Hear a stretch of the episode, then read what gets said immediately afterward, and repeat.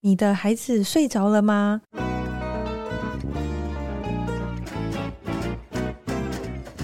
来碗河粉吧，和你一起守护孩子的健康，分享无添加的美好。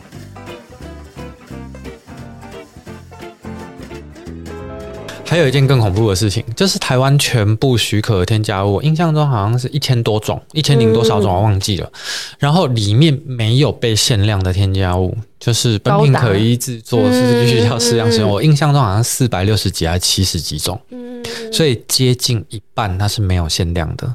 好，然后这些没有限量的东西，比方说我们以香精来讲好了，香精很多站在厂商立场的专家学者他们会这么说，香精这种东西啊。本来就不会被加太多，因为加了太多的话，它的味道会越来越恶心，所以不需要去限量啦。反正你怎么吃都不会超标了，是这样吗？好，香精这个事情齁，就是呃，我们现在有一种现象，我都把它称为叫香精战争哦。如果你有小孩，然后如果有一天他买了一个很传统的糖果，比方说那种你小时候也吃过的牛奶糖那一类的糖果，你有机会的话，你把它拿起来吃吃看，你会发现一件事情，就是跟你印象中的那个。糖果的味道比怎么现在的变得那么浓？嗯，比方说牛奶味更重了，或是焦糖味更重了，怎么会变得这么的浓郁？你会想说，诶，是我的记忆模糊了吗？可是不是哦，因为。人对食物的记忆往往是更鲜艳、更深刻的，可是它竟然可以超越你的记忆，变得更更浓，这是为什么？这是因为每一家厂商每一年都在加他们香精的量，每一年都在增加，因为这个东西跟销量息息相关，比人家香就表示会比人家卖的好，所以我不会一口气的加很多，我是年年的在增加。对啊，所以说在这样子的累积的状态下，到最后不会超标吗？你的小孩身体真的撑得住吗？嗯，对，这其实才是一个问题。然后重点还有我刚刚讲的就是不限量这件事，也很也很糟糕。对，好吧，我觉得，对我现在只能觉得就是，但是我们应该说平常这些客人其实。因为我或者因为你，呃，重视这件事情的人，嗯、他们的真的是非常会，真的是非常感谢你。他们都是那种作文级的回馈，就会讲说，呃，起承转合，就是起一开始都不知道这个添加物怎样怎样怎样怎样，然后我就是一直吃一直吃一直吃，然后就说，哦，承因为朋友怎样怎样看到你什么，就是他们都是写很真心的话来感谢你们，然后我就觉得，哦，反正没关系，也没有也没办法救到所有人，而且也不是所有人都会感谢你。就我我，的课其实很多时候是妈妈抓着那个打死不信邪的爸爸来上课，嗯、你知道吗？然后连那个爸爸上完以后，我就有一次上完课的时候，我就我就听到那个爸爸在底下，他就在跟孩子告解，然后他说：“哦。”弟弟，我跟你说，爸爸今天上完这个课哦，以后可能不会再买那些东西给你吃了。那很好哎、欸，那然后我希望我们的感情以后还是可以一样好。然后对我们听了，我就说：天哪，这是在干嘛？可是就是那个爸爸以前是绝对不信邪的。就是我发现这样子讲啊，就是呃，抱持反对意见的人会有很两个主要的观点，一个是。这个东西假如有害的话，政府就不会把它放进许可列表里。嗯嗯、好，第二个观点就更专业一点，就会讲说啊，这个东西只要量不多，人就可以代谢。这个我也同意哦。哈、嗯，好，所以呃，我们因为添加物都有限量的关系，所以你一天吃下来不可能超量，除非你一天吃三百个，那我可怜可以代谢这样子。嗯、主要就是这两种观点，可是这两种观点其实都有很大的破绽。第一个是。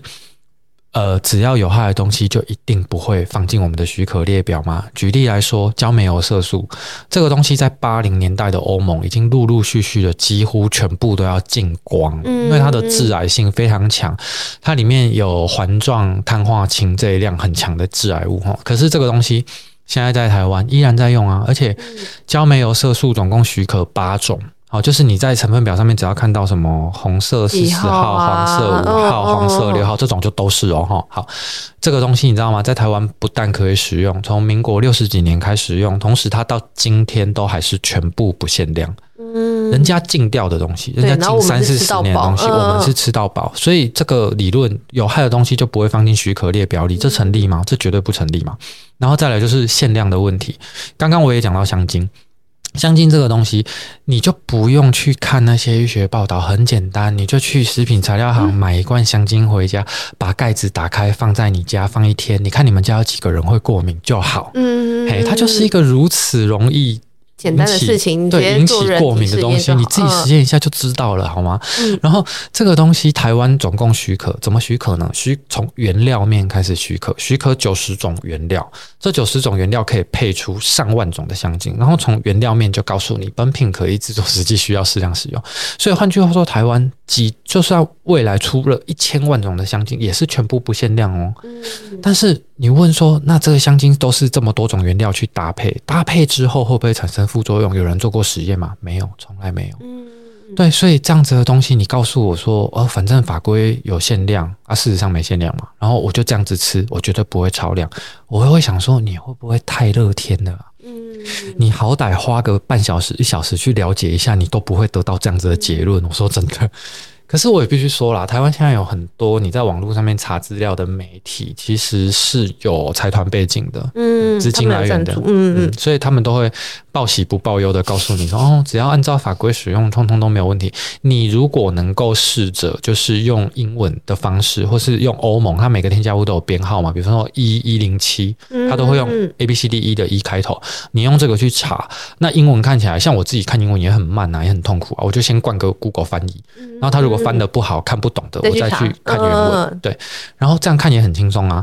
然后你去看一下人家欧洲的资料，你就会发现跟台湾你能查到的资料完全，台湾是楚门的世界，对，就是两回事。所以我觉得很可怕。嗯，这个楚门的世界很可怕。对啊，那没有办法，因为还是有些人不相信。而且我在在一个书上面就看到一句话，他就说：“你只要相信你自己讲的话没有错，你就不是说谎，没关系，你就是去。”继续相信就对了，嗯，对。然后像我自己就是觉得，反正我就是分享这一些，那相信的人就看。那如果不相信的话，我也完全以前我还会花时间想要说服他们，嗯，也不是说服啦，就是又像想要反驳他们吧。嗯、然后后来我现在就直接就是罐头回复，就比如他在我的贴文下面，对对，谢谢你的指教哦，就是每个人的选择，就是每个人隐私选择，就各自尊重就好了，谢谢你这样子。啊，如果你的意见跟我不一样的话，那你的意见一定是对的哦。然后这种他们就不会再回了、欸，因为他们其实就可能要找人。讲这件事情，然后你回了，如果你是真的是跟他们一来一往，他们真的就是会回了可能十几个，就他们就想要跟你有互动。但是当你回一个 OK 好，谢谢你这样子，嗯，他们就不会理你了，因为就，就是无聊想吵架。没错没错，对，没有你要把他们当做逆行菩萨啊。嗯，你知道很多那种社 social media，就是如果他底下的留言来来回回很剧烈，他就会对帮你增加数据啊，谢谢你，谢谢你来，谢谢你来挑战我这样子。嗯、所以对于那种很爱。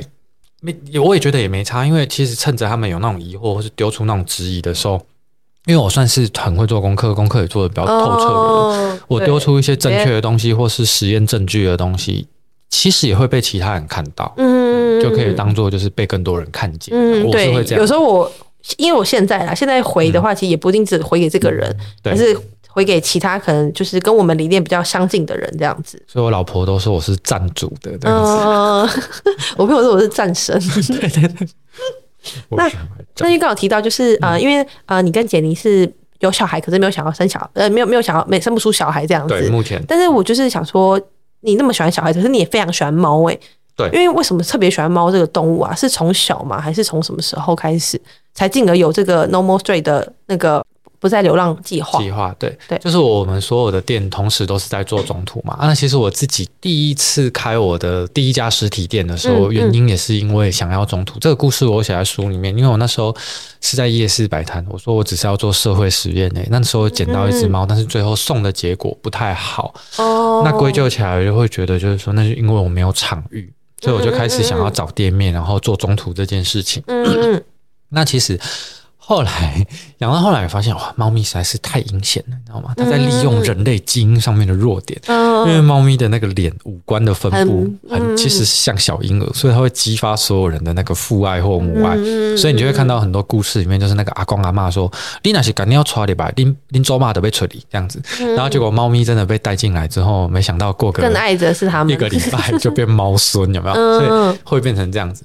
好，那但是我自己就是真的也是蛮喜欢动物。我在还没有创业之前，我就会去那个内湖收容所，然后就是当志工，然后帮忙。我我那时候只负责做一件事，就是洗猫，洗狗，这样就是因为他们有时候会办送养会啊，希望猫狗就是洗的漂漂亮亮的。嗯，然后我就超会洗猫，所有人洗猫都会受伤，只有我没事。这样子我进去就震全场，那样没有猫敢敢攻击我这样子哈。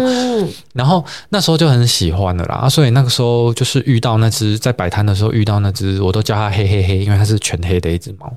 那名字都是取得很很很有创意耶，什么中央罗泱泱啊，然后就取得很北啦。嗯嗯，像前阵子有一只，它身上是花斑，然后脸是橘猫的脸，然后我们就直接叫它菊花这样子。嗯、然后冰友就会说这样子不会误会是什么器官，我说不会啊，这样很有趣啊。这样去看医生的时候就可以跟医生讲说，医生不知道为什么我的菊花一直很痒的样子，嗯、就很好笑。嗯嗯，好，这样讲到会不会有点限自己？好，反正就是。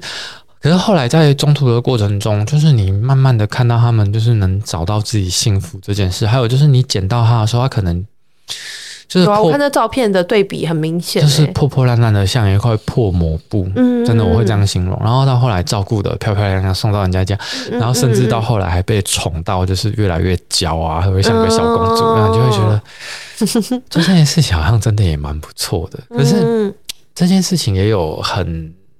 难以比较难以承受的部分啊，像比方说，如果非必要，就是比方说它是需要很很高强度的青训，或是很高强度的人去照顾，嗯、除非这种状况，这种状况我们就一定带在身边，跟他朝夕相处去照顾他。嗯、那只要不是这种状况的，我们尽可能的不要跟这个猫太熟。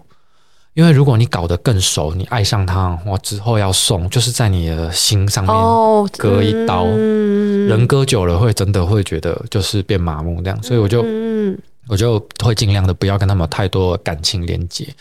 然后还有就是呃，像我每一次送猫咪到就是另认养人的家里面的时候，嗯、要离开前，因为其实我知道猫咪是听得懂人说话的，嗯、我都会去交代他们，我说你。等等，就是暂时的爸爸跟暂时的妈妈就要走了。那你现在就是这个家的小孩了，你要乖乖听话，你不要捣蛋。然后你要 你要你要健健康康，你要多喝水。然后最重要最重要的一件事情是你一定要忘了我们。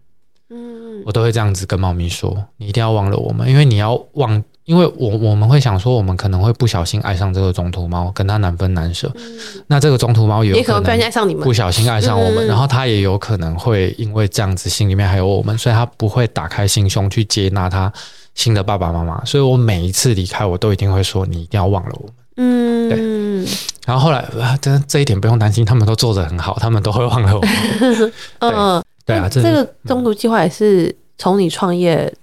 对，我开第一间店，其实就是为了这可以有一个中途猫咪的场域，我才去开这家店的。一样一样很疯，但我听你讲那段就有点有点想哭，因为我觉得好感人哦。对啊，其实回其实想起、啊、还好还好还好，我记性很烂，就是我送出去之后，我我就难过个几天，我可能就忘记。就一忙起来我就忘记了，所以我觉得这是我可以一直持续下去的原因。所以有时候记性不好也是有好处的啦，对啊。像开店，为了开第一家可以中途的这个店啊，是真的很疯啊。我那时候开第一家店的时候，我存款只有六万块，很夸张哦。然后租金两万，押金十万就没了，然后还是租哦。然后租下来之后，我朋友来看我，就说：“等一下，你把六万块都用掉，拿来租店面，那你要怎么装潢呢？”啊嗯嗯、然后那一间的内部状况又很烂，就是。这样讲对房东不太好，然后就是房东非常好，对，就是没有装潢啦，对。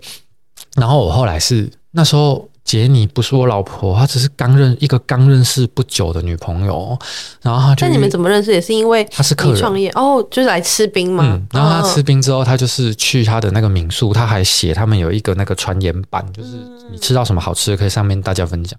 她就写了一篇洋洋洒洒，然后还拍照来给我看，说你看我帮你推荐给民宿里面的其他人这样子。我想说哦。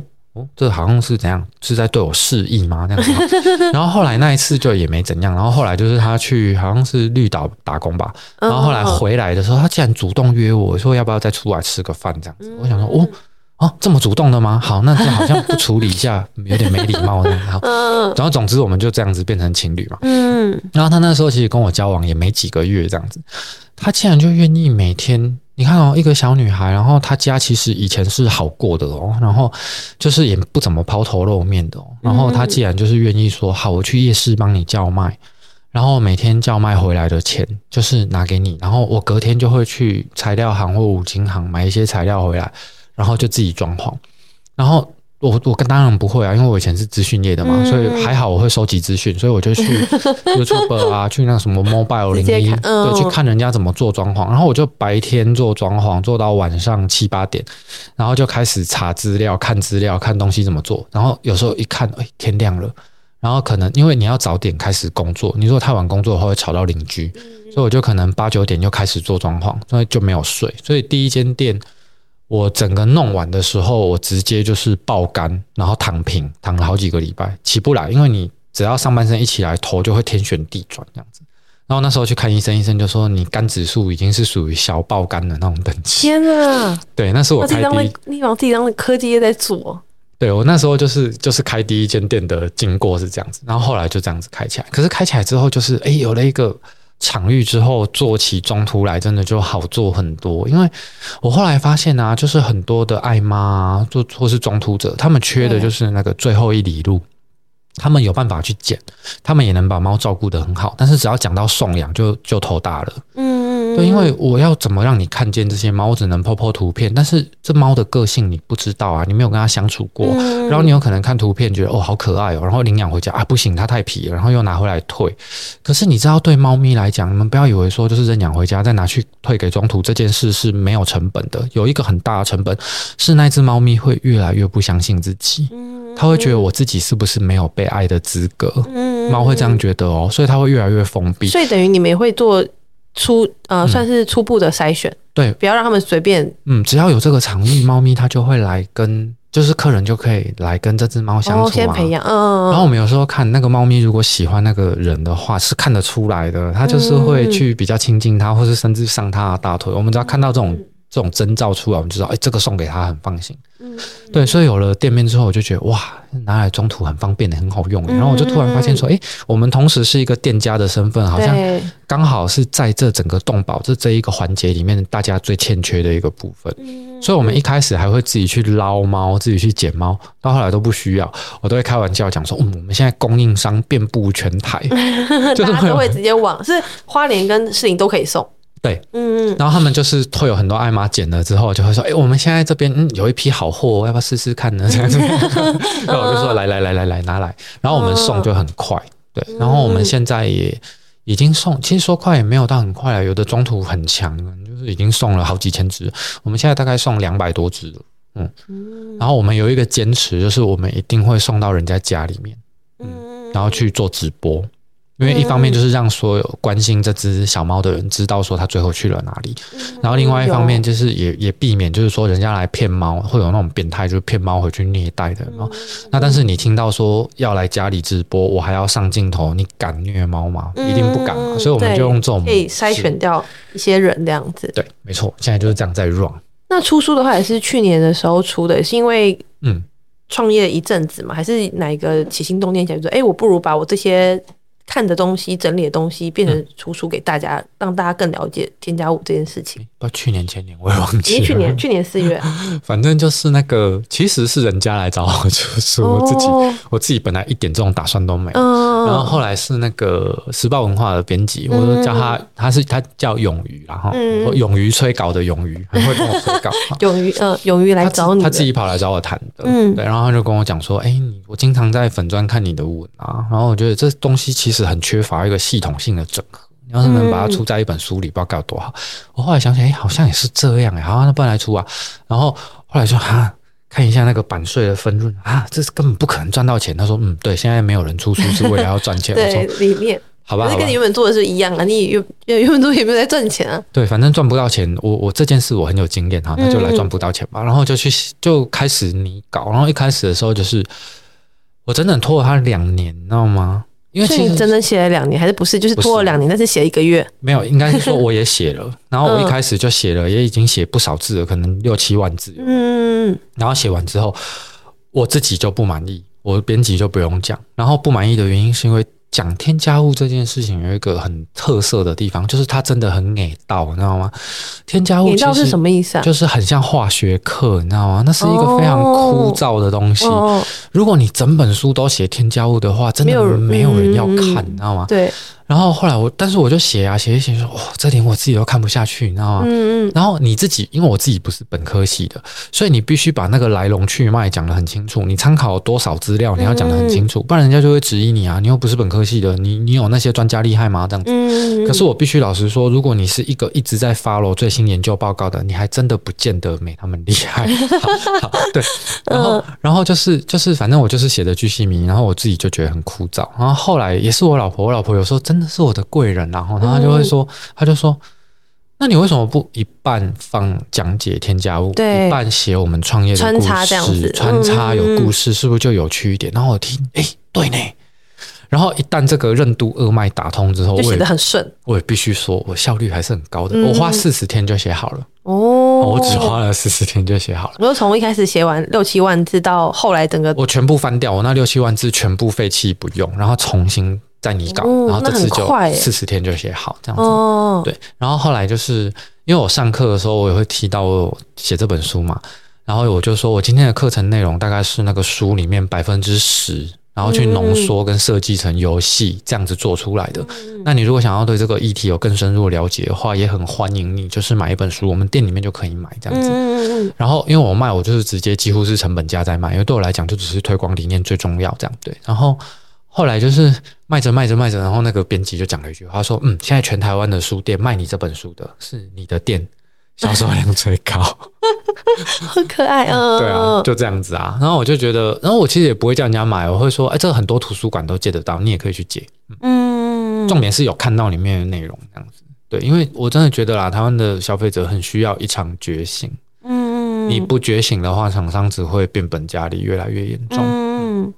因为我看那个阿嘎有帮你写推荐，哦、就是我觉得他的白色革命也是差不多这个概念，就是在他掀起的这个之前，就是老实说，大家对于台湾的弱农业其实不太了，了解，就是想说怎么会有这种事情？嗯、就是不管我种养牛养的好坏，统一收购价，嗯，那为什么我要好好做啊？就正常人会觉得，那我就直接乱做就好了，反正价格都一样，我干嘛额外再照顾这个牛，照顾什么东西？反正大家都不知啊。对对对对对，反正统一都拉拉，就是变成。混合牧混合牧场，然后直接卖给消费者，这样、嗯。对啊，然后像牛奶，就是有时候人不人道饲养，你味觉稍微锻炼一下是喝得出来的。嗯、就是有的鲜奶你喝起来会特别咸，嗯，你有发现过吗？因为我就只喝鲜乳坊，真的是真的。对啊，有的鲜奶喝起来一点咸味都没有，哦、啊，像那个比较咸的是。奶奶在发炎哦，所以它出来的奶就会特别咸哦。这个算小撇步啦，教给大家啦。然后那种很咸、比较咸的鲜奶也比较恶心，就是那个咸味就是来自于一些分泌物这样子哦，所以就比较恶心。好，小撇步。好，这是那不是小，应该是应该是大撇步。那因为我看你有分享，因为像我自己之前有就是呃小比方小康健，因为我呃在对就是在创业第。二年的时候，我也想说，我想要，因为我自己也不是专家，可是就是当你被一直被问，或是你自己在多看的时候，其实你就是会默默累积你那些对尝试，对，因为因为我都不敢说是知识，我都说那是尝试，因为就很怕被攻击，说你为什么不是你不是专家，你凭什么讲这个？对对对。然后，所以那时候就是也有妈妈们，就是也有买那个为什么不能吃这个？嗯，然后就有很多妈妈在社群也分享说，就是真的是他们边翻绘本的方式嘛，就是浅显易懂，就这种很。很深奥的东西，所以像他那个看完之后，然后像他呃爸爸，就是小孩的爸爸，在吃一些比较化工的冰淇淋的时候，他以前小孩也会吃，嗯，然后他看完那本书之后，就跟爸爸讲说：“爸爸，你不能吃这个，你会死掉。”嗯，对不对？就是就想说，哎，像是绘本的力量，或者是上课的力量，真的可以影响到小孩，然后进而影响到他的父母或是身边的一些长辈这样子。嗯嗯。对啊，很多时候就是来上我们课的时候，回去就是这就会有妈妈很很搞笑跟我分享，就是哦，我家小孩现在是纠察队，你知道吗？嗯、然后每次一去超市的时候开始冲这样，然后每个商品都拿起来看成分表，嗯、然后看到一个可以就妈妈这个可以这样子，嗯、然后回家也开始检查这样，嗯，妈妈这个要丢掉哦这样子，嗯、就觉得很酷啦。然后但是就是呃，可是他们也会有跟我提到一个问题，就是说像小，我觉得这种知识还是很需要被更多的推广，因为很。重要原因就是因为像这些小孩啊，就妈妈就会跟我分享，就是说他的小孩去到学校去之后，因为他的排挤吗？他的同伴们不知道这些，嗯嗯所以他的同伴们还是会拿一些东西说：“哎，这个给你这样子。”然后，嗯可是那小孩一看就说：“哇，这个颜色一看就不对劲，嗯这个不要吃就好。”然后就不吃，或者说：“对对对啊，谢谢，我不要。”然后会被排挤，也就会觉得说：“哎，怎么拿给你你都不要这样子。”嗯嗯这就跟很多男生学会抽烟喝槟榔，这吃槟榔其实是因为那个，为了要社交团体，嗯，但是因为我觉得。呃，没有添加物这件事情，在台湾的市场来说，饮食市场啦，嗯，就是还是算是非主流。对，就是有有一群人已经有有意识了，就哎、欸嗯，我真的是不是在吃食物、欸？哎，我就是在吃这些化学东西，但是那个量还是真的很薄弱，就不知道哪一天就是才能像一些比较多人知道的尝试，然后就是间接改变这样子。因为像我记得那个商周老板，就是那城邦的老板，就是何飞鹏，他那时候。呃，也是有说他在做商周或者是成品那时候在做的时候，嗯、其实他们前期在一好像是一九九七年的时候，其实台湾人没有在看书的。嗯，他们说那是什么？就是所以他们也是赔了，就是前面也是熬了一阵子，可能熬了十年之后，才好不容易熬了十三年吧，我记得。嗯，然后才开始有更多人有养书，就是看书这个习惯。嗯，然后我觉得添加物也是一样，对、啊，就是有些人已经开始知道了。可是还是很少数，极少数。反正一条路，你第一个人第一个走的人，就是一定要拿着开山刀去走，不然你就没办法走。那但是就是就是呃，我必须要说，就是说这件事情。你想想看哦，就是为什么一定要从消费者这边去切入？还有为什么一定就是你看，我们经常都会被人家抨击说你贩卖恐惧嘛？那为什么必须要跟消费者讲这些？为什么不要像那些希望你低调的人讲的那样，就是说你就卖你的就好了，你去讲添加物的坏话干嘛？对对对，你面包好好卖就好，你你要去推广的要干嘛？对，为什么都为什么我们不能顺着他们的意？我来跟你讲为什么？其实很简单，因为就是你想哦，你没有民意基础的情况下。然后台湾政治现金法是目前这个状况的情况下，嗯、你要叫立法委员，就算你懂，你有这些知识，你有这些证据，对，你想叫哪一个立法委员去修法？你觉得有可能？不可能，跟国家一样，不可能。那我们试着来唤醒厂商的良心吧，我们就来写文案呼吁厂商说，这些东西在国外的证据是有害的。可是如果你不要用的话，我又再拿焦糖色素来做例子哈，像比方说欧洲那边再把这个焦煤油色素都禁止掉之后，他们有推有没有替代品？当然。有啊，他们有推出核黄素、叶黄素、甜菜根色素、二氧化钛，这些都是相对来说更没有危害的色素。好，那这些色素跟旧有的那个焦煤油色素相比，有什么特点呢？特点就是大概贵二十倍，然后使用量大概要多十倍。好，那你去呼吁厂商说，请你们拿出良心来，这个东西是有很多的动物实验证明它是有害的，可以不要再用了吗？然后你要叫他付出的代价是。这样算起来，成本是增加两百倍，在色素这一个部分要增加两百倍的成本，你觉得他愿意吗？不可能愿意的吗？对，所以为什么一定要想办法去营造资讯不对等，然后让消费者不要去知道这件事情？因为如果我们一旦知道了，就表示说它单在色素这一块，它的成本要暴增两百倍，嗯谁会愿意？他们都在极力的避免这件事情发生。嗯那这也。同时，也就说明了为什么我们一定要去当那个讨人厌的人，因为我们唯一能够去切断这一整个产业链结的唯一一个可以松动的扣子，就是消费者。对，因为我们跟消费者是站在一起，我们的利益、我们的立场是一致的，这是唯一我们可以去松动的环节。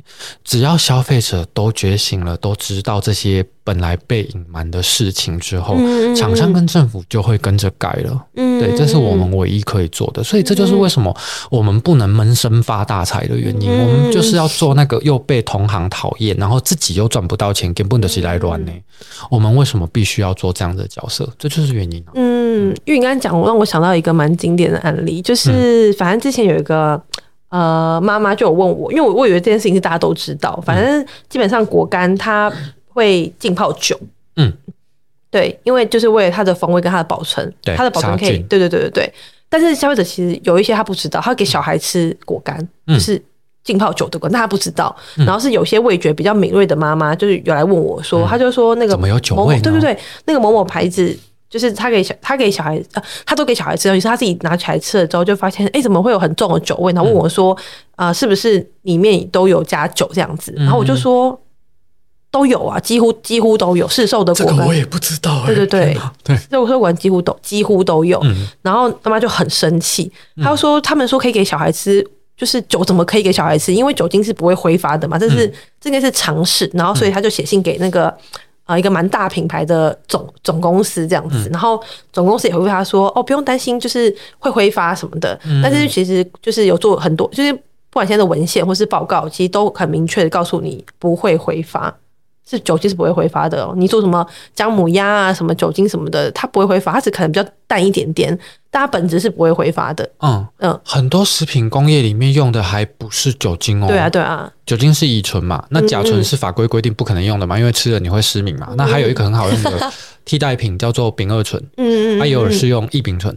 这两种都是食品添加物里面可以用，然后它的味道闻起来也跟酒精很像，很像一模一样。可是那个东西其实原本在工业的世界里面，它是制作什么的呢？它是做汽车的水箱精，嗯，它是为了要让那个你的水箱的那个呃冰点降得更低，就不会解冻嘛。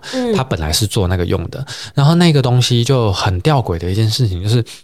曾经台湾的卫福部有发表发布过一个公报，在就是在等于说是卫教劝诫消费者们不要再抽电子烟这件事，它里面就有提到说，异丙醇其实会伤害神经系统，然后巴拉巴拉，然后会呃就是是肝肾代谢会造成肝肾的负担，然后容易非常容易引发过敏，把讲了一堆，因为那个那个时候那种就是烟雾式的那种电子烟，它要去调那个烟油，用的就是异丙醇。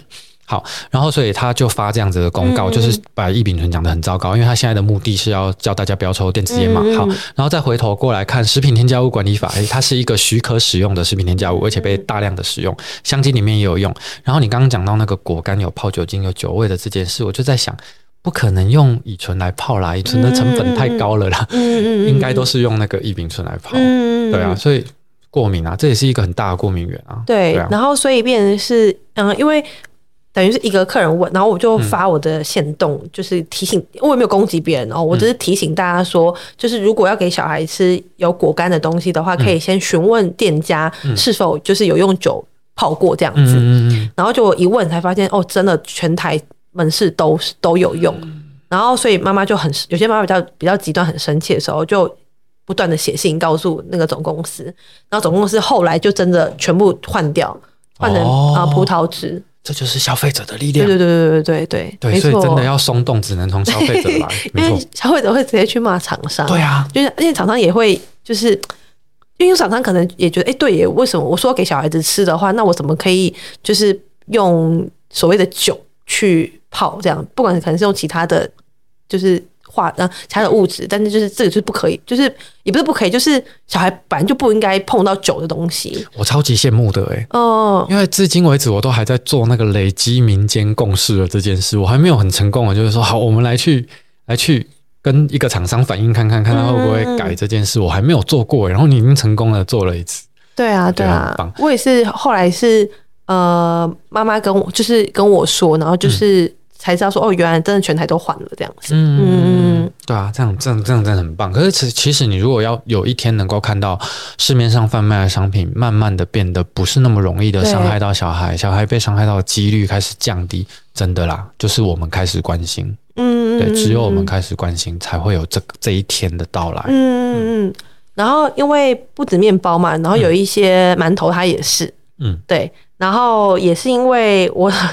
我觉得我真的每次发现那种之后，妈妈就会跑去问厂商说：“ 你们有没有用？有没有用酒这样子？”对，你们家的妈妈要介绍给我的 这种赞助，对，没没错没错，对，就是到时候就是会后的话，我再放那个链接，就是对，就是怪叔叔可以让我的客人也可以，因为我的客人也是一群很重视成分的，他们很有行动力，非常，而且他们就是会写信检举的那一种。我应该说不是检举，应该是反应。嗯，对，然后所以后来已经。很多有一些厂商就是被问到之后，他们的第一句话都会回客人说：“是不是和妈妈又发了什么？” 然后客人就会说：“对，他刚刚有提到就是关于糖的部分，然后什么什么的。”因为因为其实像你书上有提到，就是其实我也非常不很呃，应该说我自己是很讨厌果，就是化学果糖这件事情。对对对，就是呃，像之前黄崇林他有说，就是他觉得糖不是。呃，因为相较于添加物，就是他觉得糖没有那么的糟糕，糟糕。对，可是他觉得添加物，因为他自己看了一些呃国外的文献，也是说添加物会让部分小孩就是会有躁动啊，一些其其他情绪的反应这样子。没错。对，那那所谓的糖，我们就是有分精制糖跟非精非精制糖嘛。那非精制糖的话，基本上我们就是把它称为是食物本身有的糖，比如说水果里面的糖，地瓜里面本来就那种甜味的感觉。对，那精制糖的话，就是我们俗称就是比如说砂糖、果糖，就是化学糖浆也算是。精制糖，嗯嗯、那为什么我会觉得？因为像我自己的面包有用极少的糖，嗯、可是我们就是还是是用就是蔗糖或砂糖。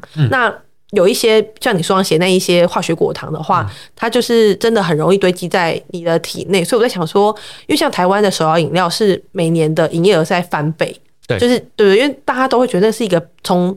呃，不是必需品，变已经是必需品了。我就是，我去上班很苦啊，我就是要喝甜的啊，不然能怎么办？我就是，我下班 就是，我下午要怎么过啊？对，嗯、那他们就会默默的，就是养成每天喝的情况之下。对。然后，因为以前可能，因为不在，可能在十年前或者二十年前，可能五十来那年代的时候，你的手摇店还没有这么多。对。对。可是因为现在就是，你知道每，每每一条一条街里面有好几十家嘛。嗯、那你说，你用。会煮糖吗？会会就是你们熬熬煮熬煮砂糖，我觉得不好，不能讲每一家都没有这样子，对不对？对对对。可是我相信，就是一定有店家一定是用化学果糖，因为那个甜度。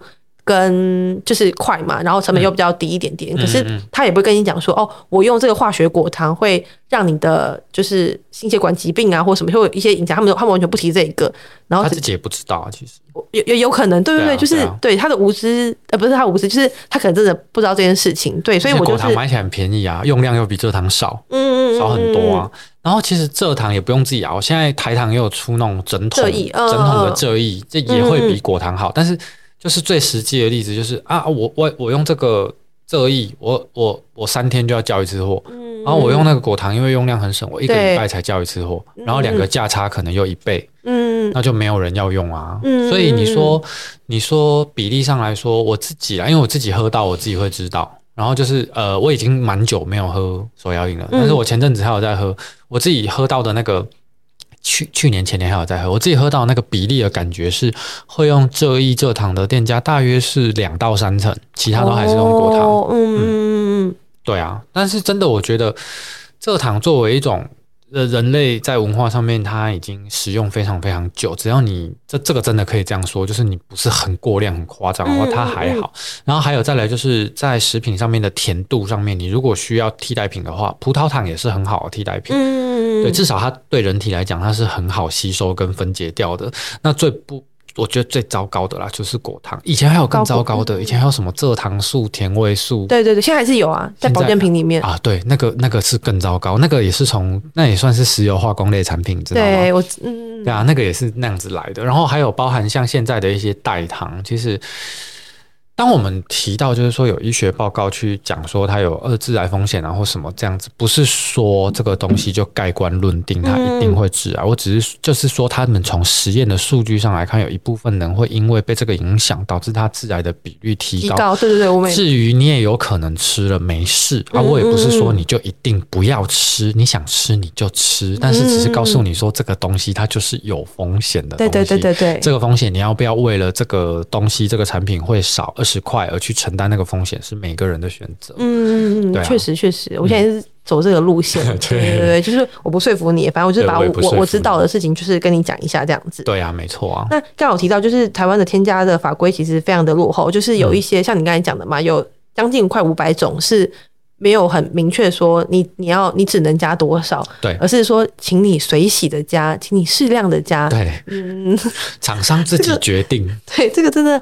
这个真的很幽默哎，很幽默啊！因为食品添加物管理法嘛，它当然有一个正面表列的意义在，就是说我有列出来的你才能用，对不对？对对对。但是 如果你要把它列出来，你又没有去针对它做实验，然后去抓出说这个东西到底在我们要用多少才是安全的？对，要用多少才是安全的？那你何必列呢？嗯。对啊，我就不知道那个食品添加物管理法到底是在管理什么，有一半你都不管理。嗯，而且你书中有提到说，其实，在台湾没有一个组织或者是嗯，去专门研呃，算是研究或者是去规定这个量嘛。嗯、我们都是参考。今天可能欧盟讲了一个好，这个非常这个东西肯定非常烂了，然后也有大量的数据显示它就是对身体不好。嗯、那我们台湾就是禁用。呃，欧洲那边是这样，就是他自己的那个食品局本身就会去发很多的专案给学术单位去研究。嗯、如果有有民间有提出说，哎，这个东西吃吃这样子是有疑虑的，他就会去发这样研究。嗯、台湾你不能说它完全没有研究，有，但是量真的太少。嗯、然后像欧盟那边有一个食品专家委员会，他们就是会针对这个研究的结果去定定，就是说，好，我们每公斤每天的摄取上限是多少毫克？好，那你换算你自己的体重，你就知道。嗯、这还不是法规。这是建议，这是这是这是 guide，就是这是指引。好，然后呢，每个国家再会依据这一份指引去定定出自己的法规，因为每个国家的饮食习惯是不一样的。比方说焦糖色素，好了，好，比方说第三类焦糖色素，它叫做安盐焦糖。安盐本身是什么呢？安盐本身就是拿来做那个干燥剂。你家家里面那种克潮灵那种很像塑胶粒的那种干燥剂，那个就是安盐。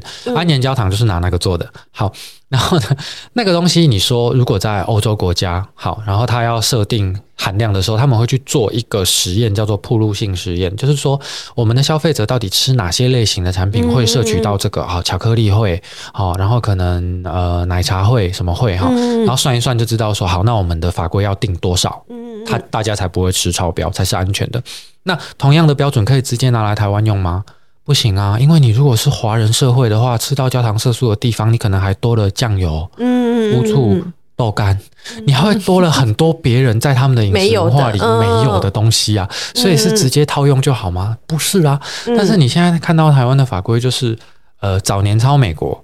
现在好一点，现在会抄欧洲，嗯，但是这些其实是你政府应该把预算拿出来，然后真真实实的去做铺路性实验，然后针对你在地的饮食文化去定属于你的标准，你知道吗？我们都认为说中国的食安很糟糕，今天一天到晚在出什么地沟油啊、假鸡蛋啊什么微博，他们的食安法规比我们严谨太多太多了，你知道吗？你如果直接去去查他们的法规，他们。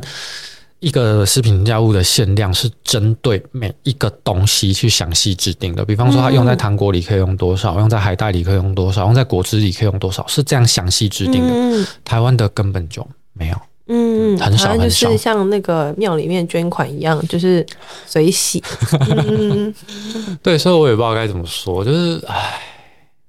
就只能等消费者觉醒，看看有没有办法去 push 这件事。嗯，对啊，对啊，可能还要走很久吧，我觉得。对，所以我就只能一直走，一直被骂，一直被骂，一直被打这样子。因为像说到这个，因为像我的呃客人，就是他之前有分享一个餐酒馆老板，也是会分享一些，比如说，啊、对，就是叫他少吃添加物这样子，嗯、也不是说就完全禁止，嗯、但是他的风格是更。偏激一点点，就是在更犀利，对对对，对对对 对，用用骂的方式，对对对。然后，但是因为我在想，就是呃，确实部分的海鲜，真的，因为像你的那个粉专有做过实验嘛，对，嗯嗯，然后就真的是会泡一些磷酸盐或其他的东西，嗯，对。然后想说，就是因为你自己也会料理啊，然后也会做一些实验，然后有没有一些撇步可以教大家，说我怎么去分辨相对好的食材？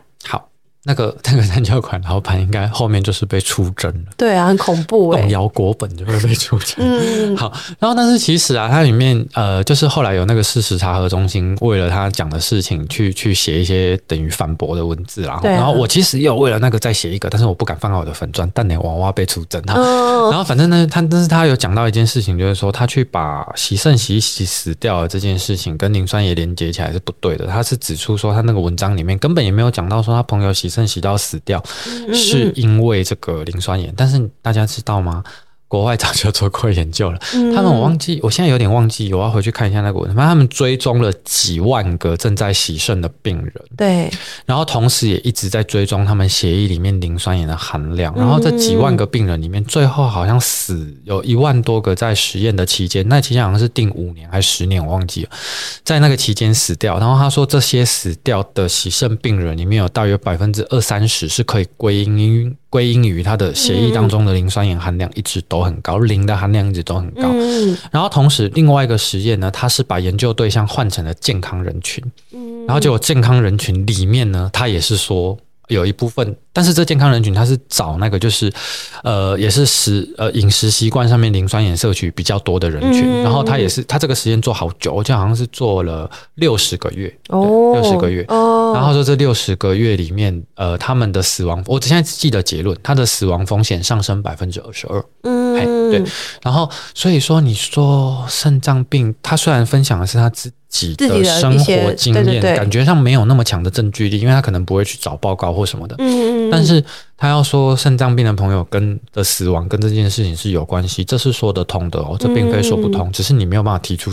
很强烈的，对啊，因为它，因为我觉得添加物它不是像，比如说以法律关系来说，就是我们所谓的因果关系，对，不是说哦，我今天设了这个，所以我得这个，嗯，就是或者我设了这个之后，我必须我有什么结果，就是它没办法是很直接的，所以就为什么才说，就是如果今天不是以那个之前塑化剂事件来说好了，就是你很难证明，对对对，就是因为法院它判定依据是一定要是。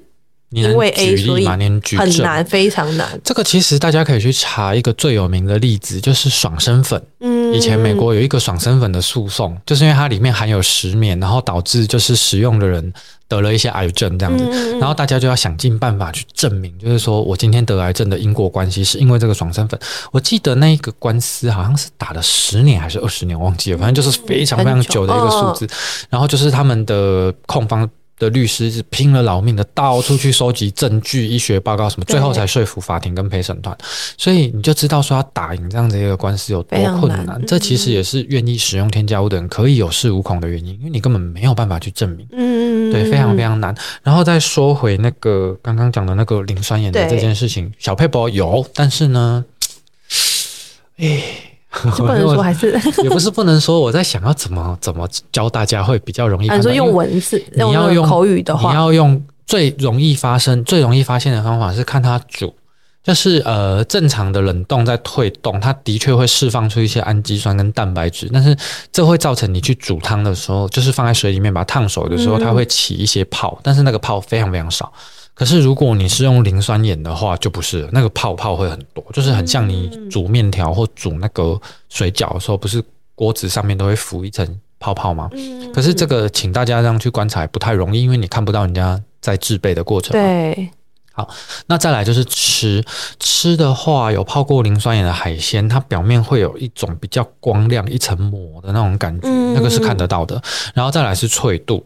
脆度颜色的会提升，然后它甚至还能做到有一点起死回生，就是说，我们那时候在做实验的时候，我们还故意把那个虾故意放多天一点，因为我想要知道是活的吗？没有没有死的，死掉哦哦对，我只想要知道说它的防腐效果到底有多好。结果就是我那个虾就是买回来开始泡的时候，就是有一点失温了，所以当下我都已经就是放进鼻子前闻，我已经。闻得到有不新鲜的味道了，嗯、是这样子的状态下再丢进去泡磷酸盐哦。好，然后等到我们最后做实验的时候，把那个泡的拿出来煮，然后我们在现场试吃的时候才发现说，我靠，它那个味道都不见了，就是那个不新鲜的味道都不见了。嗯、哦，所以它是有一点起死回生的效果。哦、然后再来就是它的体积一定会发。那但是这个，你除非说你知道没泡的煮好是应该要多大，你才有办法分辨。所以偶尔就要比较这样。对，偶尔在家有自己煮真的是有帮助的。所以你外去外面看到很大的时候，请你不要想开心想说哦，你看这食材多好，嗯，你看这鱿鱼多大条，没有啦，就用泡一泡就会变大，泡越久会越大这样子。对啊，大概就是这样啊。然后。然后我最近在做功课的时候，还发现一个很可怕的事情。嗯，就是那个磷酸盐啊，国欧洲那边也做过铺路性实验，他就是去算各个年龄层，他可以每天摄取到磷酸盐大概量会多少。嗯、那他们做出来的婴儿，我记得是两百多毫克，就是一个婴儿每天会摄取两百多毫克，那远低于他们的那个标准。但是他们已经在紧张了，就是那个食品专家委员会，就是说我们是不是要想办法去再设定一些条款，让婴儿能够接触到的食品里面磷酸盐再降低，因为他们觉得这已经太高了，可能会破坏婴儿的血管或骨骼。嗯。好，然后呢？你知道台湾是多少吗？就是同样，就是婴儿学龄前哦，没有没有，他们不是学龄，好像是三岁前，非常小的小婴儿。哦、同样在台湾哦，婴儿每天可以摄取到的磷酸盐是一千两百多毫克。对，然后人家欧洲的委员会在紧张，他们的婴儿摄取两百多毫克，我们一千两百多毫克，有人在紧张吗？没有人在紧张。嗯。嗯，哎，那个是什么东西？那个是奶粉。嗯，对，因为它磷酸盐也有很多的功能啊，防结块啊，让东西变好吃啊，等等等等，不不见得一定是奶粉啊，因为这个没有人去做一个市市场调查就不知道。但是我要告诉大家的事情就是，婴儿摄取的磷酸盐真的很恐怖，这样跟跟国外一比，大概是五倍。对啊。没有人，我觉得妈妈应该也不知道，可能他们听完这一段，他们才知道说，哦，原来是这个样子啊，就是有那种恍然大悟的感觉。对，而且还有就是，如果你的那个受众里面有很多是妈妈的话，请你们注意一下，你们买的奶粉，嗯，有的奶粉里面就会有无刺鸟嘌呤和甘磷酸二钠这种东西。嗯、然后呢，厂商的说法是说，添加这个是为了要取代母乳里面的氨基酸。可是我觉得事实是，因为这种纤维剂会让婴儿也觉得很好喝，所以你很好喂。嗯、然后其次是你。如果换一个没有纤维剂的奶粉，它就不喝了，所以品牌粘着度会比较高。嗯，因为如果是要添加氨基酸的话，不需要。冒着生命危险讲出这一段。对，不需要添加这种，哎，可以剪掉吗？可以去添加那种不要有纤维功能的氨基酸吗？哦，对啊，大概就是这样子啊。所以买奶粉你要注意，嗯，怎么办？怎么越讲越沉重了呢？哎，我们开心一点。好，那我们来聊聊杰尼的知识。哎，我每次上完课都这样子，欸，嗯、就是上完以后那些人大家都就是最后我就说，哎，奇怪，你们都没有要 Q A 的吗？哦，为什么为什么上完都没有人来 Q A？会买书会干嘛？会来跟我合照？嗯、我说你们都没有问题要问吗？对，他说没有，我们还在震撼当中，想不到什么问题要问。嗯，对啊，就是这样。那跟我刚刚就是听完你那个创业内心的憧憬，应该也是一样的。对，你看的表情就是一脸很震撼的样子。嗯、对，那你刚才提到说，其实杰尼他原本的生活也过得还不错，这样子，嗯、所以那时候开花莲真的是因为他吗？还是你本身自己是花莲人？我开花莲其实一方面的考量就是那边观光客多，然后他那时候租摊位跟后来开店，他成本都比较低。哦、然后我是我没有特定想要影响哪一个区域的人，但我想要影响整个台湾的人，嗯嗯嗯，所以我想说花莲我可以接触到整个台湾的人，哦、所以就在花莲观光的部分。嗯，其次是因为小时候我爸爸是军人，然后他会到处调职，然后我就会台湾各县市到处住这样子。然后我那时候最国小是在花莲念的，所以我对花莲还是有一些。在地的情感，嗯，对，所以我就想说，好，那能够在花莲开业，好像蛮不错的。嗯，嗯，那现在的话，台呃花莲跟台北的培育院目前是、嗯、呃三三家嘛，两家而已，两家。哎、嗯欸，所以夜市的已经没有了，就是只剩下、哦、夜市的还在，夜市还在。如果夜市也算一家，对对对对，三家就是夜市，然后花花莲跟，跟就花莲门市，然后还有士林。士林，嗯嗯。然后，因为我刚才就是在开录之前，我有在先动随手问了一下客人，说就是有没有什么话要对你说，我想想问的。嗯，然后就是北投住在北投的河粉，就只有说他觉得你搬来士林，就是他觉得很可惜，没有办法常常吃这样子，他很难过这样的。对对对对对对，对我们那时候很好笑，我们那时候北投的店名叫什么？你知道？我们叫家旁店，家家庭的家旁边的旁，然后然后他就说为什么要取这个名字？我说家旁丁。家旁店，店名叫家旁店。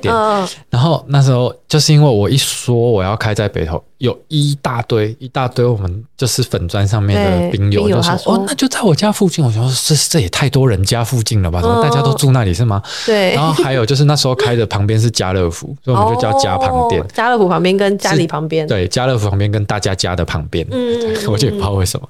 好，但是后来就是哎，那边就是北投那边有自己的一个小小。小世界，对，然后还有就是我开的位置太偏了，然后我就觉得好像让大家要来也蛮不方便，嗯、所以我后来才选择在士林重新开，因为这样大家坐捷运再走路的话，大概就是五分钟就可以到，嗯、比较方便到达。啊，我觉得跟那个北投的那个那些在原本说开他们家旁边的人，就多走几步路，啊、就说 也没那么麻烦好吗？就搭个捷运就好，同样是红线，啊、嗯，对啊，一下子就来了，好吗？那所以等于是那时候，因为像你刚才提到，就是可能你本来有想要把你的一些呃论点，就是发在粉砖上面，嗯，但是因为杰尼他就会比较理理智的，就是算是劝阻你这样子。什么理智？根本就怕事哈。因为我我必须这么说啦，就是说呃我自己然后就是如果我看到，应该再从早一点开始说好，就是应该这么说，就是说你其实啊。一直去发这种食安的东西的人，其实是一直在动大家的蛋糕，你知道吗？所以这不是一个所有人都乐见的事情。嗯嗯。好，那在这样子的状况之下呢，其实就是呃，八零年代的时候，美国曾经有要禁掉一个叫美油色素，它叫做 Fast Green 快绿啊，台湾好像是叫绿色三号吧。好，然后他要禁止这个色素的时候呢，就是 NGO 团体、民间团体、消费者团体都说这个不要再用了，因为呢，这个只要用在任何的动物实验，它癌症都会长在蛋蛋。男生蛋蛋还小，如果是雌性的就长在膀胱，好，所以就不要再用了，这不应该再用了，因为功效太明显。好，但是呢，这个后来美国就是有，也就是呃制造商就去抗议，那抗议之后就开公听会，那开了公听会之后呢，制造商也有专家学者，制造商。有了超能力，你要找多少专家学者都不是问题。好，制造上的专家学者就说呢，嗯，我要是我要是就是啊，你们这个实验从来没有在人身上做过，所以你是没有理论依据去说这个东西对人是有害的。那事实上，你科学实验要做人体实验是需要经过申请的，而且通常你也只有药物要上市前要做临床实验，这个实验申请才有可能会过。所以他讲的这个其实就是干话。好，但是问题是。最后重新开放了，这个色素重新开放了，美国政府把它重新开放了。好，那那是开放之后呢，消就是厂商们就发现这一仗表面上打赢了，实际上输了，因为在开公听会的过程中被电视转播，所以呢，最后这个重新放了这个 Face Green 的色素的商品放在货架上之后，消费者没有人买。好，从今以后，所有制造商都学会了一件事情。开公听会吗？就是如果对消对这个食品添加物的状态到底会不会影响人体有争议的话，不要公开的辩论。他们不会跟你辩事实，而相反的就会用其他方式取代，比方说诉讼你。比方说找公关公司，然后他是直接就在底下，就是用比较呃民众的方式泼妇骂街的方式说 啊，你就是在恐惧行销啦啊！我吃这么多年，我怎么没怎样？就是只能用这种方法了，不能讲证据。对对对，讲证据一定要输。好，所以就变成这种方法。那。实物上我有没有遇到呢？当然有啊，对，就是各种遇到。好，但是你也不能说他们全部都一定是公关公司啊，那也有可能有的是一般的消费者，然后被那种公关公司的言论影影响了之后，他也会这样认为。好，那但是不管怎么说，就是就是在粉砖上面 po 文，就你就一定会遇到这种事情。那我的观念就是说，我要趁这个机会。把我有做功课看到的证据，就顺带一起说出来。如果你质疑的话，我有很多证据可以给你看。好，然后就顺便也让其他人看，所以我就会花很多时间在那里提证据跟人家辩论。嗯，然后姐你就会说。啊，你是没有别的事情好做了，对，你是没有别的事情好做是吗？你整天就在那边回就好，所以他就会觉得就是说我会花太多的时间在上面，然后导致就是我我可能应该去做功课，我可能应该去写一些文章，这种更有创造力的事情。对对对，不要问谁他们身上。对，就是你很闲，但我事情很 多哎、欸，对啊，哎，所以我现在你这样跟我讲，嗯、但是我就是。因为他就说，你就可以做，就是把这个时间，因为其实老说回正是一下子，你到那个时间就没了。对呀、啊。然后妈妈时间也特别宝贵，然后而且大大家的时间都很宝贵啦。然后我现在叫我说，你不要特地去跟他们，不用想要说服他们，因为你的时间还要做别的事情。所以后来我就想说，好吧，算，那我就我就算，也不要跟他们硬要反驳到底。所以我要呼吁那个会来我的粉砖巡场的公关公司，我真的要说。我我不是战不赢你们，我随便拿证据都可以把你们打脸打得啪啪响，只是因为你们在那边带风向是有钱拿，我可没有。我要花很多时间，我还要做很多事情，所以就后来就是会想说，如果争议性太大的，然后你看到他在那边乱带风向，你不回嘛？你又难过，嗯嗯，那你回他嘛？你时间又全部浪费在那，对啊，就算了算了，少少 po 一点好了，对，就变成这样。那这样子有没有达到就是说他们的目的，让你闭嘴，让你少说话？有诶、欸，嗯嗯，有诶、欸，对啊，所以就是就这样子啊，现在就这个样子。唉，所以说哈，你做消费者，你一定要做一个很聪明的消费者，不然现在真的是到处在带风向，对吧？嗯。就讲一个很实在的啦，就是我们去好假假设我们真的是贩卖恐惧好了，贩卖这个恐惧真的有钱赚吗？我来你来我店里，我财报给你看，真的我可以财报给你看，真的就没有赚钱啊？那为什么要做这样子的事情？嗯，对啊，真的就是就是看不过去了，真的就是看不过去了。我也没有跟他们有什么深仇大恨，我也希望就是说这些食品厂他们可以透过用转型的方式，你少用，那你转型，甚至你就自己去开生机，有啊，也有一家食品厂后来成立了生机啊，你还不是照样卖得下下叫？你对你来说，你只是转个身而已，对，然后你东西卖得更贵，你利润也还是一样，你根本就没有损失。你不要去阻挠我们这些想要让社会跟食物更安全、更进步的人去做我们该做的事情，好吗？对不对？就大家一起来转身，大家一起来卖。比较健康的东西嘛，有什么不好的？嗯，对啊，就是这样子啊。嗯，好吧，希望他们可以。我想说，好像真的是要靠消费者去撼动他们，不然我们两个在那边呼吁到底，应该不会理我们。想说你们哪哪位啊？我们哪天要是有一个人被开枪了的话，这件事情大家就会很重视。来，欢迎来开我枪，这样子。对啊。呃，那在当兵这十年来，就是有没有哪、嗯、哪些就是转捩点是你印象比较深刻的，还是这十年来都过得就是真的很每一步都很辛苦？可以这么说。应该要讲什么转捩点的话，有啦，就是曾经在疫情前哦，我们有一年获利，你知道吗？很开心哦，就是夏天赚的钱，然后扣掉冬天亏的钱，哎，这样现在还有还有盈余这样，嗯，对，还有剩个十万左右，我说哇，超开心的。嗯、然后接着就 COVID-19。我们大部分的钱也是 COVID nineteen 的那个时候去借的，对。哦。然后你硬要说正当没有什么转捩点，有啦，最大的转捩点应该就是认识杰尼吧。我老实说啦，就是哎，希望这个 Podcast 的他不要听哈。嗯。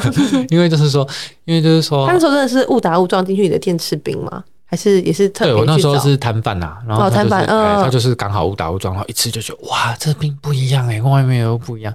然后后来就回去写推荐嘛，然后后来我们就有点变成朋友，但是其实就是，呃，他根本就不是我的菜，我的菜是高高瘦瘦的，因为他很矮，他才一百五十几公分。他那他后来就是又从绿岛回来的时候又约了我一次，然后我们才开，我就想说好，那就去赴约，然后才深聊，然后后来聊着聊着，我发现就是。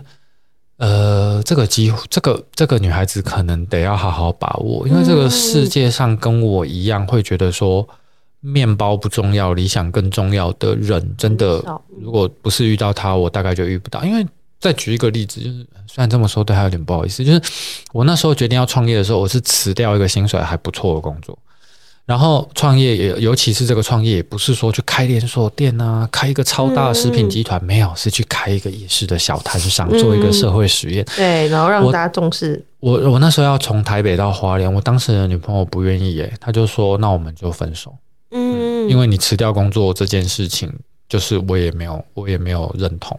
然后你去做一件风险这么高的事情，而且是没有社会地位的事情。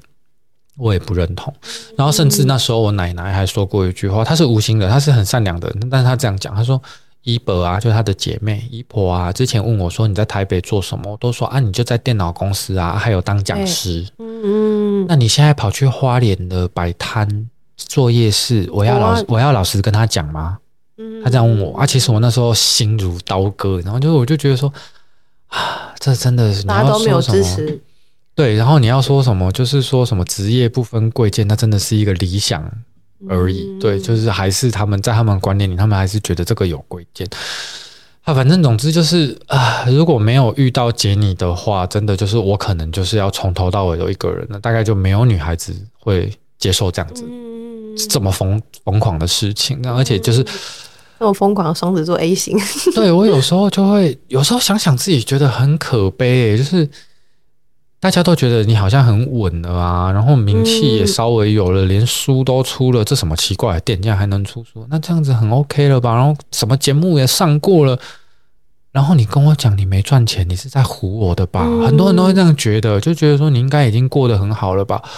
然后我就我我我我我被这样认为的时候，我不会急着辩解还是什么，而是会从心底升起一股深深的悲哀，因为就是。嗯正常的人如果在一个领域打拼了十年，不是无论如何都该有点成绩嘛？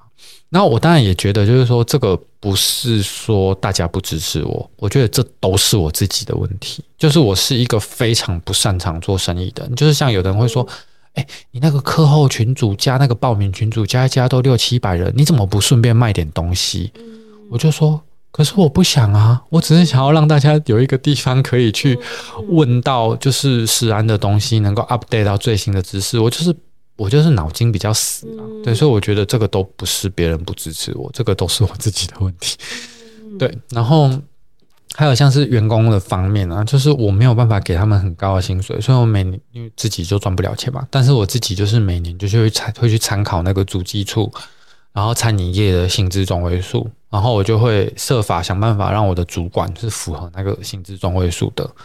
对，然后所以就是，然后但是但是我花莲那边的那个，就是同样是开店的老板们的朋友就会说，你是不是有毛病啊？嗯，对啊，然后然后就会说，你你你薪水这样子打，那难怪之前你被抹黑的时候，真有真正的员工他跳出来就是帮你帮我说话，对对对，然后然后然后他就说，按、啊、你薪水这样开啊，我们是还要不要混？就就会被讨厌他，而且是那种比较好的老板，他才愿意来跟你讲。要不然，因为有一些老板，他可能甚至就是会直接就是就讨厌你。对，然后那个抹黑那个事情，不知当不当说。我后来也知道了，那个其实就是一个有政治目的的抹黑，因为那个时候我批评了那个。民差党某党的一例一修政策，嗯，其实他收回了劳工的假。那其实我一直是很站在我这我这个人很左派啦，对，所以我虽然是一个资方，但我其实很尽可能的想站在劳方这边。但我们的立场有时候还是会有冲突，但是就是我觉得都是可以沟通的，嗯，对。那但是就是当时就是因为这样子批评之后，呃。他他的做法，其实到现在做法 SOP 也都是一样，就是他想办法先破坏你的公信力，就可以降低你言论造成的杀伤力。对对对对。所以如果你讲劳权的问题，他能够把你打成一个惯老板，那你就没有公信力了。对。所以当时的做法就是这样。然后我也觉得蛮厉害，就是当时出来 就是写文爆料的那个女孩子啊，她离开的时候是跟我们拥抱，然后我们两边哭成一团，是这种状态下的离职。对。然后我不知道要怎么样去跟他说，或是要拿出什么条件来交换，才可以换到他直接讲完全相反的事情，这样子。好，反正这细节我就不提了。但是过程其实大概是这样子的过程，对。然后，然后我就觉得，我那时候就觉得很奇怪，因为就是那时候在花莲，其实认识我的老板朋友，就是看到那件事情的时候，其实私底下就跟我讲说。我靠！你如果你可以被打成冠老板的话，对啊，那谁？那我们我们 我们要用什么词来形容这样子？嗯嗯嗯。然后我就说，哎，哎，没关系啊，反正他们爱怎么说就怎么说，对啊，嗯，大概就是这样子啊，对。好啊，就是很很期待之后可以就是帮正当兵，就是介绍给我的客人。对对对对。然后大家就是等一下吧，就是就是好东西本来就是要等，然后手工也要等的状态，对。然后但我相信我的客人是。愿意等待的人，嗯，谢谢。对啊，然后而且那个就是老板还很贴心的，就是有准备他的书要给大家当抽奖，然后到时候我就是再放在 IG 啊或是脸书，然后也欢迎就是呃也很重视成分的妈妈也一起加入就是食安的群组，我觉得这个群组真的很。我觉得很宝贵耶，嗯，因为像我们自己的社群，就是因为人真的比较多一点点，嗯，然后却也不会讲到这么细的东西，嗯，然后而且我发现里面的一些人，其实也就是真的是像你说的一样，就是卧虎藏龙，嗯，就是他们的回复什么都觉得哦，真的很棒，然后是一个很真心的一个社呃一个群组这样。你在我们群组里面就有发现，对不对？有些人在找资料比我还厉害，嗯，对啊，嗯，真的很厉害。好啊，就真的今天非常感谢，就是怪叔来这边，嗯，然后谢谢他。谢谢我，我才要谢谢 Amy，因为就是像这样子推广理念的路上啊，嗯、就是有很多。我想不到第二，我想说，哎、欸，那如果邀请完怪叔之后，我还邀请谁？想不到人，然后邀请那个餐酒馆老板了。可以啊，我觉得很棒啊，我真的就觉得是是你们的帮忙，所以才让我的理念可以被更多人听见。嗯，都是我的贵人，谢谢大家，谢谢谢谢谢谢谢谢，拜拜，拜拜，大家拜拜。